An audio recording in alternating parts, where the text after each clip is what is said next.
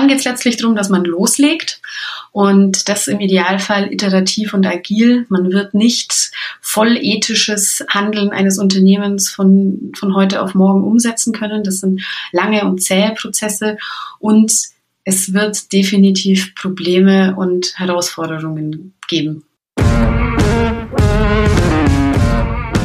Data-Driven Marketing ist für fast jede Branche ein brandaktuelles Thema. Doch die Herausforderungen werden jeden Tag komplexer.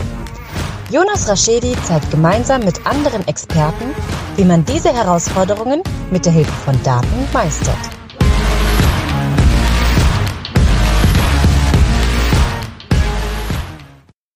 Herzlich willkommen zu My Data is Better Than Yours, der Data Driven Marketing Podcast. Schön, dass ihr wieder eingeschalten habt. Mein Name ist Jonas Raschidi. Ich bin froh, wieder mit einem spannenden oder einer spannenden Expertin zu sprechen diesmal. Ähm, und zwar zum Thema äh, Datenethik und was sich hinter der Abkürzung CDR verbirgt. Mein Gast ist Dr. Ramona Kreiner. Digital Analytics Consultant bei FeldM. Ramona schreibt oder hat gerade geschrieben und es wird bald veröffentlicht, das erste Fachbuch zum Thema Content Management Plattform. Von daher ein sehr, sehr spannendes Thema, über was wir uns heute unterhalten werden. Hi Ramona. Hi Jonas, schön, dass wir sprechen. Ja, die erste Frau in meinem Podcast. Ramona, stell dich doch, bevor wir starten, einmal kurz vor. Ja, sehr gerne. Ich habe ursprünglich Philosophie und Kunstgeschichte studiert und mich aber schon in meinem Bachelorstudium der Philosophie mit dem Thema Corporate Social Responsibility befasst. Wir hatten damals einen Professor von, äh, der auch bei, bei Börsenconsulting gearbeitet hat und ähm, der hat äh, da interessante Seminare dazu gemacht und so kam ich ein bisschen zum Thema Wirtschaftsethik. Ich habe dann noch einen interdisziplinären Master in den Geisteswissenschaften gemacht und während meiner geisteswissenschaftlichen Promotion dann ein Startup mitgegründet und ein weiteres Startup operativ geleitet. Und so bin ich äh, von der Geisteswissenschaft dann bei Feld M gelandet äh, im Bereich Data Driven Marketing. Und ähm, ja, nicht, nicht zuletzt wegen der hohen ethischen Maßstäbe. Also wir haben da relativ viel Flexibilität und wir setzen die Möglichkeiten der Digitalisierung da ganz schön um. Also das war schon ein Punkt und das Thema hat mich ja ohnehin beschäftigt. Und ähm, bei FeldM habe ich dann im Zuge der DSGVO das Thema Datenschutz und die ethische Nutzung von Daten mit aufgebaut. Und jetzt sind wir oder bin ich gerade dabei, ähm, den Bereich Corporate Digital Responsibility aufzubauen, da wir Teile dieses Themas schon immer ähm, mit, mit in unsere Beratungsprojekte aufnehmen. Natürlich ähm, da gibt es ja ganz viele Fragestellungen, aber wir gerade eben ein Gesamtkonstrukt zu diesem Thema arbeiten, weil das in den nächsten Jahren so unglaublich wichtig sein wird. Und genau, so haben wir uns auch kennengelernt bei FeldM und äh, deshalb sprechen wir heute. So, Ramona, was ist Datenethik? Datenethik. Äh, vielleicht fangen wir ein Stückchen vorher an. Was ist Ethik? Okay, ja. ja. Ich merke schon, lange Folge, es wird eine lange Folge. ja, also ich versuche es abzukürzen. Also Ethik ist ja grundsätzlich die Frage nach dem, was sollen wir tun und wie sollen wir uns verhalten. Da denken wir über Wertmaßstäbe nach, argumentieren für bestimmte Werte oder Normen und letzt letztlich machen wir, ähm, wir legen Standards fest und ähm, Kriterien. Und dann natürlich daran anschließen, so, was ist denn Datenethik? Und da würde ich trotzdem nochmal äh, eins vorher ansetzen. Und ähm, das ist nämlich relativ schwer zu erfassen, weil so viele Begriffe darum gerade kursieren. Also Digitalisierungsethik, digitale Ethik, Datenethik. Das spielt alles zusammen. Und ich würde die Grenze ziehen, das ist ähm, in der Literatur noch nicht so richtig ausklamüsert, aber ich würde sagen, digitale Ethik ist nochmal ein Überbegriff unter denen die Datenethik fällt. Und die digitale Ethik befasst sich mit all den Themen, wo wir uns quasi fragen, wie sollen wir in einer digitalisierten Gesellschaft, wie sollen wir uns da verhalten? Das sind Sachen wie Medizinethik, Roboterethik, äh, natürlich die Arbeitswelten der Zukunft, aber auch künstliche Intelligenz, autonomes Fahren. Ähm, da gibt's ganz viele Themen. Und um jetzt zur Datenethik zu kommen, da spielen natürlich auch diese Sachen mit rein. Also algorithmenbasierte Entscheidungssysteme, KI, die so viel Ängste bei den Leuten auslöst, ähm, Krankenkassendaten, wie werden mit, wie wird mit Gesundheitsdaten umgegangen? Ähm, ähm, ist es fair, dass die Tarifgestaltung sich an solche Daten anpasst. Ähm, Datenschutz natürlich, ganz großes Thema der Datenethik und ähm, aber auch Polizeiarbeit und Überwachung. Ähm, wie können wir das rechtfertigen, dass zum Beispiel sowas wie Vorratsdatenspeicherung passiert und wie muss damit umgegangen werden und was da natürlich auch reinfällt in die Datenethik, ist einmal die Sache mit dem Social Media, also diese Filterblasen, dass wir nur bestimmte Informationen bekommen, dann Wahlbeeinflussung, dass unsere Daten immer genutzt werden, um uns bestimmte Informationen zukommen zu lassen. Und dann natürlich, ähm, so wie wir uns kennengelernt haben, Jonas, das Thema Online-Marketing, Retargeting, äh, Web-Tracking, all diese Themen. Das ist das, was ich sagen würde, das fällt in die Datenethik und die soll Lösungen finden, wie man sich da positioniert in all diesen Themen. Ja, ähm, glaubst du, damit hätten wir uns schon ein bisschen vorher beschäftigen müssen? Mit mir meine ich, äh, mir meine ich sozusagen die, die, die, die ganz, ganz salopp die Menschheit oder glaubst du, dass das jetzt ein Thema ist, ähm, was jetzt erst dadurch kommt, dass die, jetzt bei, bei digitaler Ethik, dass die Digitalisierung jetzt so weit fortschreitet? Also ich glaube, sich mit solchen Themen auseinanderzusetzen, das kann gar nicht früh genug passieren. Und ähm, ja, man hätte sich immer früher damit befassen können. Ähm, ich, wir sind da, wir sind da auch in Deutschland. Ähm, ich würde nicht sagen zu spät dran, aber ähm, ja, das Thema der, der digitalen Verantwortung, dem wir dann vielleicht auch noch kommen, und das Thema der Datenethik, da, da ist die Awareness vielleicht noch nicht hoch genug. Liegt aber auch daran, dass diese Themen wirklich in den letzten zehn Jahren wirklich aufgeploppt sind und eben die, die Informationslage sehr diffus ist, die Begriffe nicht klar abgegrenzt sind. Und ähm, man könnte sich am Beispiel ähm, CSR, also Corporate Social Responsibility, äh, ein bisschen orientieren. Da hat es ewig gebraucht, bis dieses Thema wirklich in politische Forderungen umgesetzt wurde. Da war die Wirtschaft und natürlich der, der Diskurs in der Gesellschaft schon viel weiter, bevor das irgendwie mal in Standards gegossen wurde. Und so verhält sich es jetzt letztlich mit dem Thema Datenethik, digitaler Ethik und dann Corporate Digital Responsibility eben auch, ähm, dass es da noch keine Standards gibt. Und ich glaube, dass es die braucht, damit man anfängt, sich damit auseinanderzusetzen, aber auch ähm, letztlich gewisse, gewisse Pull-Faktoren zwischen den Unternehmen. Denn was jetzt schon stattfindet, ist, dass in die inzwischen für viele Firmen verpflichteten ähm, CSR-Berichte, also Nachhaltigkeitsberichte, viele Firmen das Thema Datenethik schon mit aufnehmen, weil sie sich da positionieren wollen. Und da entstehen dann Effekte, dass diese Firmen auch mit Zulieferbetrieben zusammenarbeiten wollen, die ebenso eine, eine ethische Strategie verfolgen. Und damit entsteht gerade so ein bisschen die Awareness und ähm, ich glaube, dass das ähm, eine, eine, eine gute Entwicklung ist und wir da in den nächsten zwei, drei Jahren nicht drum kommen werden, dass sich die Unternehmen dann noch intensiver damit befassen, die es noch die es schon angefangen haben und die anderen anfangen müssen, sich damit zu befassen. Denkst du, ähm, solche Skandale wie Cambridge Analytics bei Facebook wären nicht da, wenn wir uns mehr mit dem Thema beschäftigen würden? Ähm, das ist, das ist äh, eine, eine schöne Frage. ähm, ich glaube, wenn wir uns so frühzeitig damit beschäftigt hätten, dass es wirklich schon gesetzliche Regulatorien gibt, die international wirken würden, ähm, dann hätte man sowas unter Umständen vermeiden können.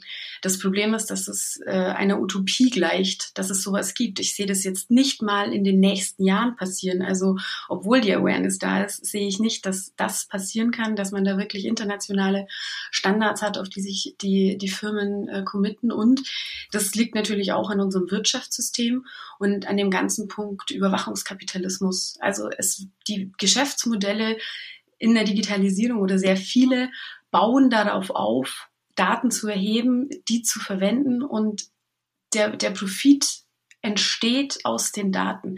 Deswegen spricht man ja auch von den, von den ähm, NutzerInnen auf sozialen Netzwerken und diesen Plattformen nicht mehr von Konsumenten, sondern von Prosumenten, weil die Konsumenten zu den Produzenten der Wertschöpfung werden letztlich. Mhm. Und, ähm, ich glaube, wenn, wenn das die Strategie ist, dann wird da Awareness und das, das gute Gewissen ähm, werden da nicht ersetzen können, was von einer, einer ja, letztlich weltweiten äh, rechtlichen Initiative kommen müsste.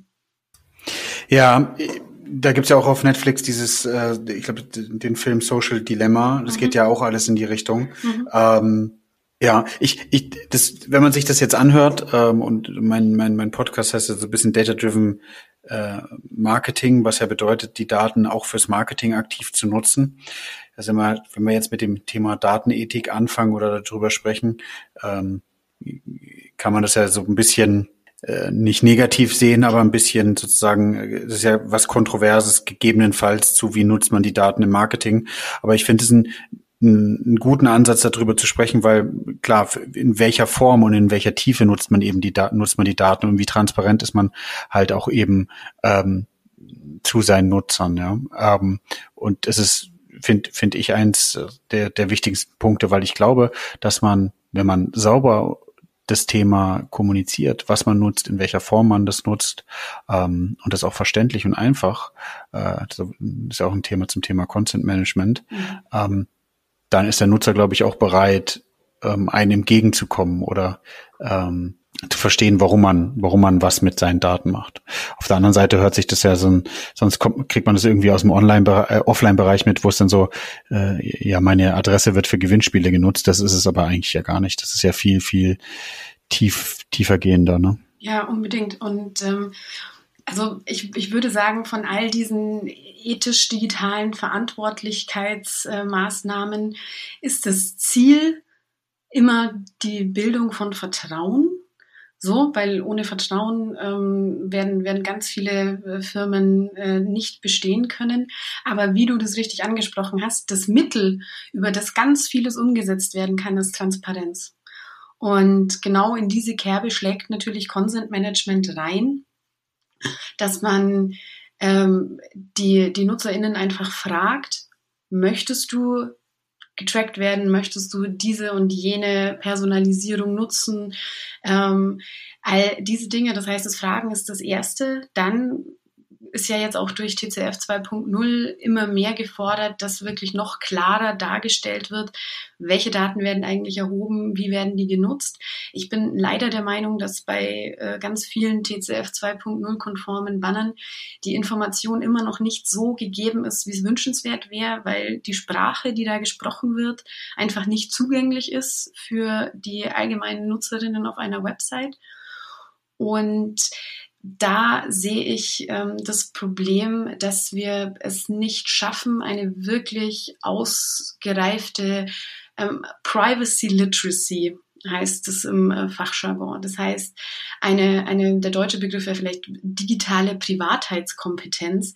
Das heißt, ähm, dass wirklich Fähigkeiten erlernt sind, von den NutzerInnen im Umgang mit digitalen Medien und letztlich auf, auch der Aufbau von Wissen, was, was passiert mit meinen Daten und was kann mit meinen Daten passieren.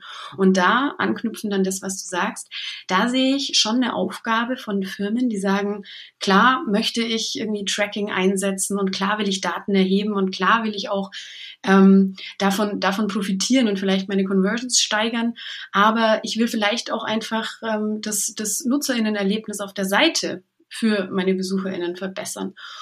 Und ähm, da sehe ich, sehe ich schon, dass man ähm, Maßnahmen vielleicht ergreifen muss, um das den, den, den letztlichen äh, Konsumentinnen der Seite so ein bisschen klarer zu machen. Und das kann durch eine gute Sprache funktionieren, dass man einfach wirklich ganz klar in klaren Worten, in den großen Buchstaben klar macht, ähm, das passiert mit deinen Daten. Wenn du uns deine Daten gibst, werden wir die so prozessieren. Da haben aber nicht viele Leute Zugriff drauf und die Leute, die Zugriff haben, sind die und die Abteilung und ansonsten gehen wir so und so mit den Daten um. Das kann ein Text sein, das kann aber unter Umständen auch ein Video sein, wo vielleicht der, der Datenschutzbeauftragte oder die Datenschutzbeauftragte des Unternehmens einfach mal erklärt, was passiert denn. Ich glaube, das sind eben Maßnahmen, womit ein data-driven Unternehmen Transparenz schaffen kann. Und selbst wenn es natürlich nicht ganz auf diese, diese Tracking-Methoden verzichten will, ähm, das, das ethische Gewissen schon, schon ein bisschen verbessern kann, ja. Das heißt, was man zusammenfassen kann, ähm, Datenethik ist oder Ethik allgemein, äh, egal in welcher Hinsicht, ist ja ein komplexes Thema. Und ähm, umso mehr man sich mit Daten beschäftigt, umso mehr man sich mit der Digitalisierung beschäftigt, sollte man auch immer gucken, dass es im Einklang ist mit dem, kann man es nicht mit so einem Satz zusammenfügen, wie, äh, was man sie, was man sich selber nicht wünscht, das füge auch nicht einem anderen zu. Also das ist ja eigentlich das Thema was man damit hat, ne? Oder man möchte gerne selber, dass sensibel mit seinen Daten umgegangen wird und respektvoll mit seinen Daten und das wünscht man oder das, das wünscht man sich selber und dann sollte man das auch mit den Daten von den Nutzern machen, wenn man denn in der Situation ist, einen Job hat, mit dem man die Daten auch nutzt von anderen. Genau, da zitierst du ja den, den Großmeister der Ethik, Immanuel Kant, mit seinem äh, Imperativ. Ja, absolut, da hast du recht. Aber es geht eben gerade bei, bei digitaler Nachhaltigkeit halt auch nicht nur um den reinen Datenschutz, sondern das kann schon halt auch weitergedacht werden.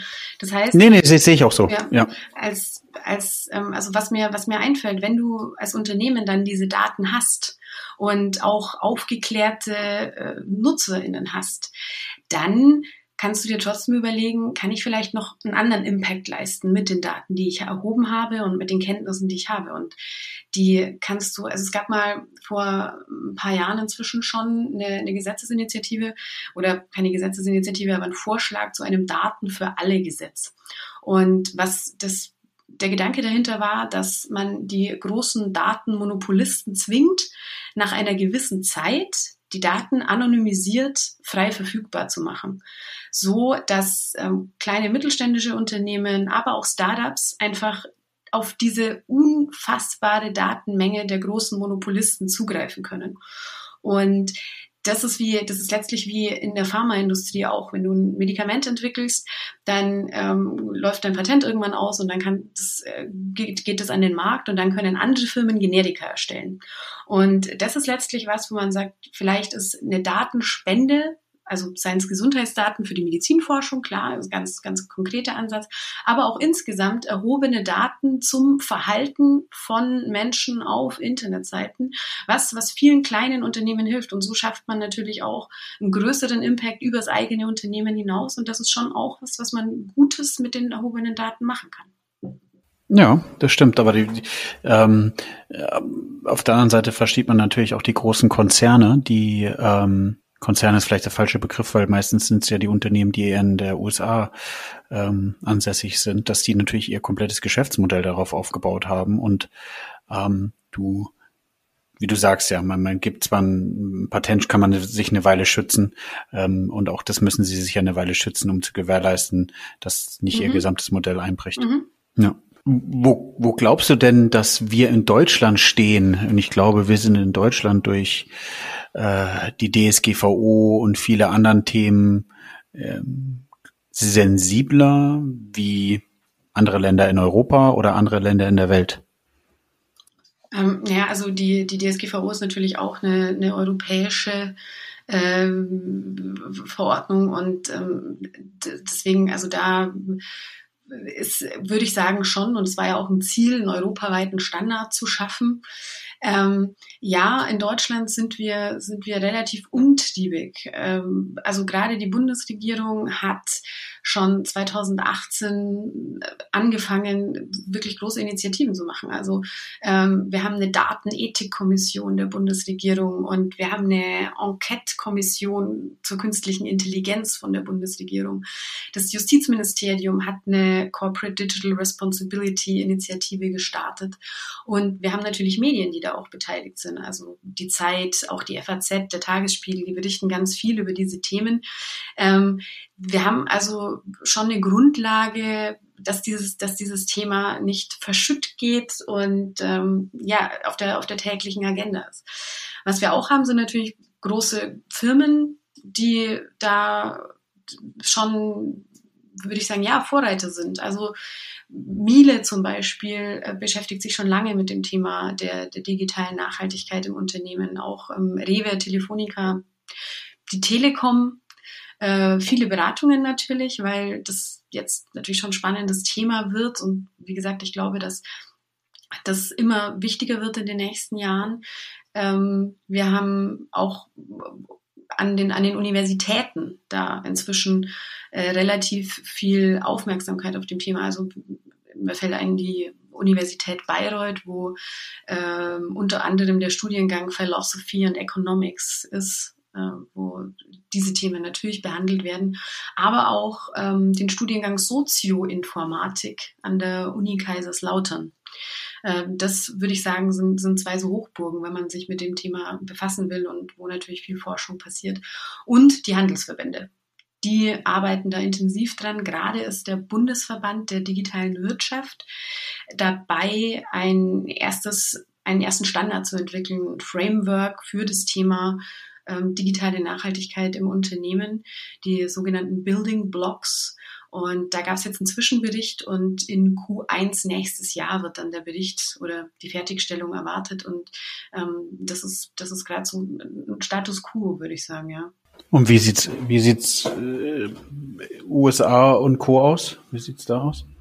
Mm, ja, also da kommen wir, da kommen wir vielleicht noch äh, zu einem anderen Thema, denn ähm, also man, man kennt von Google. Google hat da schon auch mal eine Initiative gestartet, aber wenn ein Unternehmen wie Google so eine Initiative startet, dann äh, nennt man das ganz gerne Ethics Washing in analog zum Thema Greenwashing.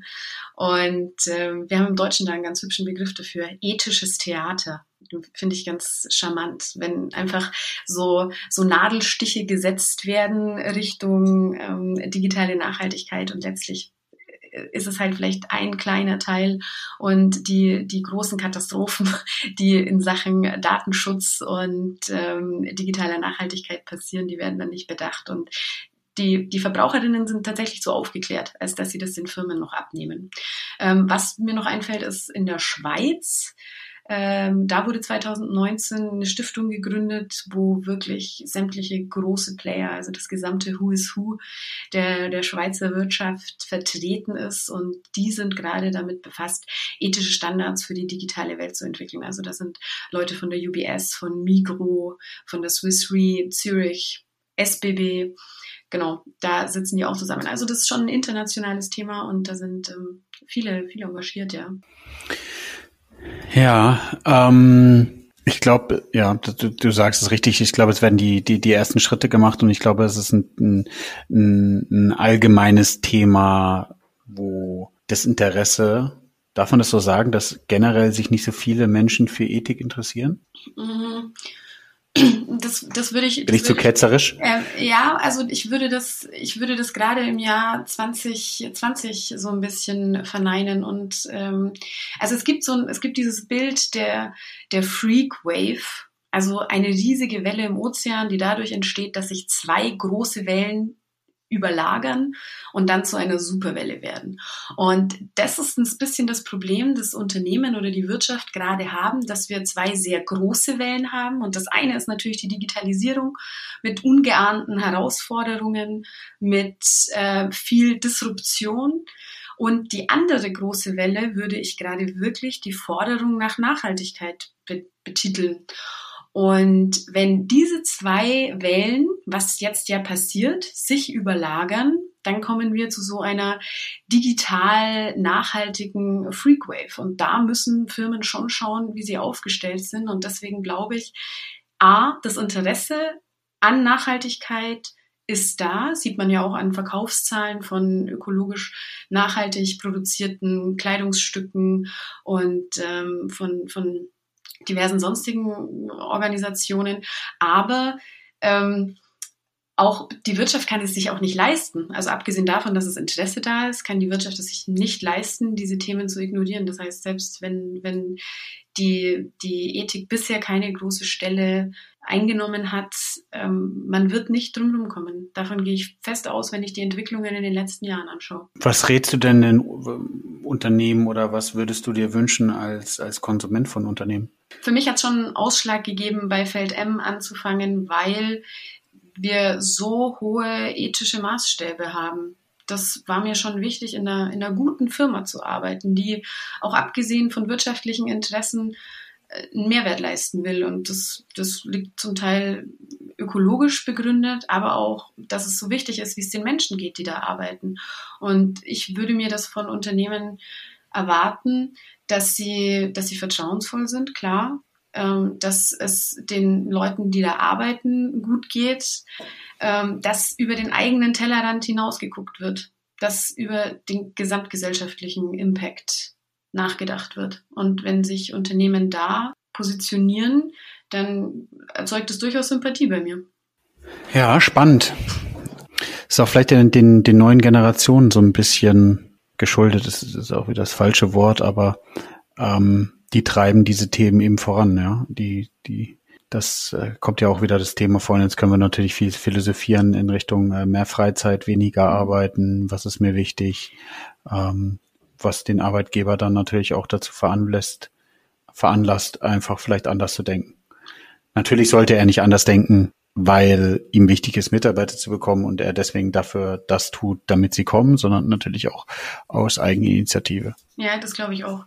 Also ich glaube auch gar nicht, dass es um weniger Arbeiten geht, sondern vielleicht um, um sinnstiftende Arbeit. Und deswegen, das ist ja auch was, was immer an, an mich auch herangetragen wird, ja, wenn jetzt die Digitalisierung kommt, dann werden ja Arbeitsplätze wegfallen, weil so viele Jobs automatisiert werden können. Ähm, was, was machen wir mit all den Menschen, die vorher diese Jobs gemacht haben? Und ich glaube, die Lösung ist eben nicht, diese Leute zu kündigen, ähm, sondern schon vorher Weiterbildung zu ermöglichen, die auf die neuen Herausforderungen einzuschwören und zu sagen, wenn wir automatisierte Prozesse haben, brauchen wir trotzdem Leute, die mit diesen Ergebnissen wieder umgehen, die diese Ergebnisse kontrollieren können, kritisch hinterfragen können, die die Auswertungen von Daten verstehen und umsetzen können, also Thema, Thema Data Literacy.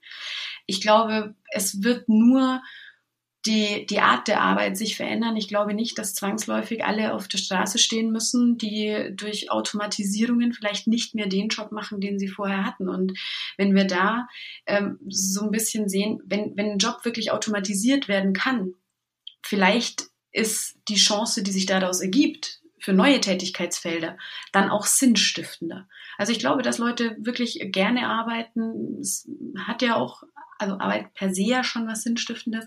Aber ich glaube, wenn die Tätigkeiten, wenn sie wissen, warum sie es tun und sich dann natürlich auch noch mit ihrem Unternehmen identifizieren, weil sie wissen, dass das Unternehmen einen guten Impact leistet und ähm, moralisch agiert und dafür sorgt, dass es allen gut geht und äh, die Folgen gewisser strategischer Entscheidungen abschätzt und ähm, ja, weitere Maßnahmen zum Thema Corporate Digital Responsibility umsetzt. Ich glaube, wenn die Identifikation groß ist, dann arbeiten Leute aller Generationen richtig gerne. Ich stimme dir aber total zu. Ich sehe auch, dass vor allem die, die Generationen ähm, äh, Y und Z da schon nochmal einen anderen Blick drauf haben und da auch Innovationstreiber sind und diese Ansprüche auch stellen, was auch gut ist, ja. Was würdest du einer Firma raten, wenn sie das starten wollen?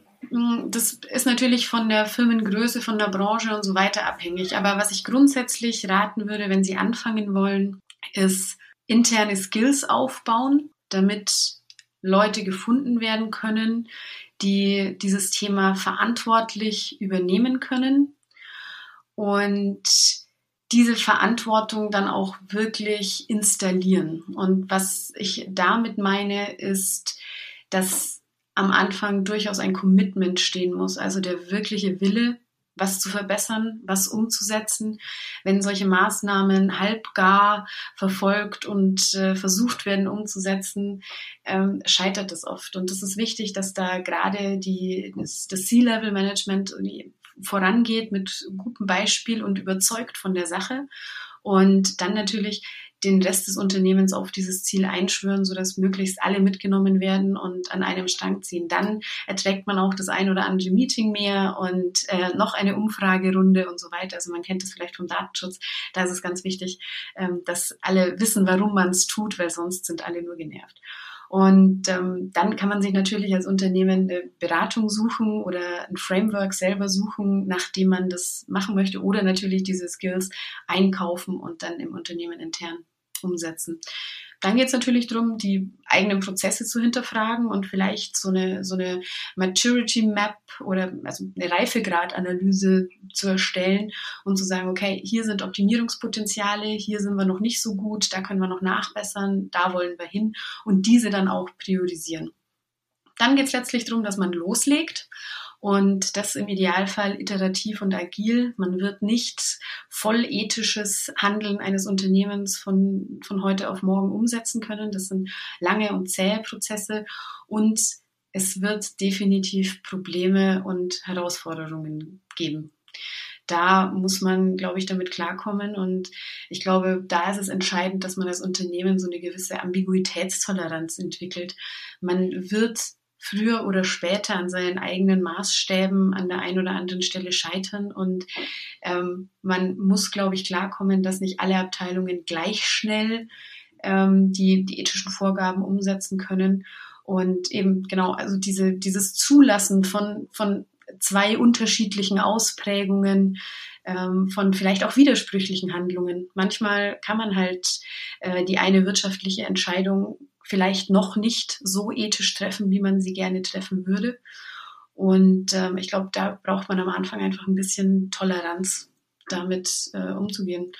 Und ähm, wenn man dann sagt, okay, wir wissen, es kommen Herausforderungen, dann versuchen die gut zu lösen. Und wenn man an dem Punkt ist, glaube ich, kann man anfangen, auch die Wirkung zu erzielen. Denn also das, das ist natürlich nicht nur Selbstzweck, sondern diese ganzen Maßnahmen, sich als Unternehmen ethischer aufzustellen, zahlt natürlich auch auf eine Außenwirkung ein, auf die Marke, auf die Reputation der Marke, natürlich auch auf Recruiting-Maßnahmen zum Beispiel. Also und diese, diese neu errungenen ähm, äh, Zuschreibungen zum Unternehmen oder diese neu errungenen Ziele, die sollte man auch kommunizieren und die kann man dann auch nutzen, um Recruiting zu betreiben, um Ausschreibungen zu gewinnen, um Partnerschaften mit anderen Firmen eingehen zu können.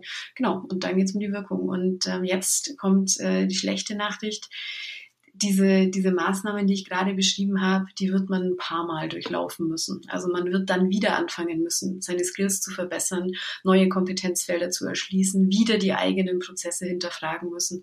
Und ähm, ich glaube, das ist ein iterativer Prozess, aber das bedeutet auch, dass man das Thema digitale Verantwortung, ethische Verantwortung nicht einfach nur äh, eine Taskforce gründet und das irgendwann abhakt, sondern dadurch, dass man sich dauerhaft damit befasst, zeigt auch, dass man es ernst nimmt und das wirklich nicht als, als äh, nette Deko verwendet, sondern das wirklich implementiert in, im Unternehmen und in der Unternehmensphilosophie.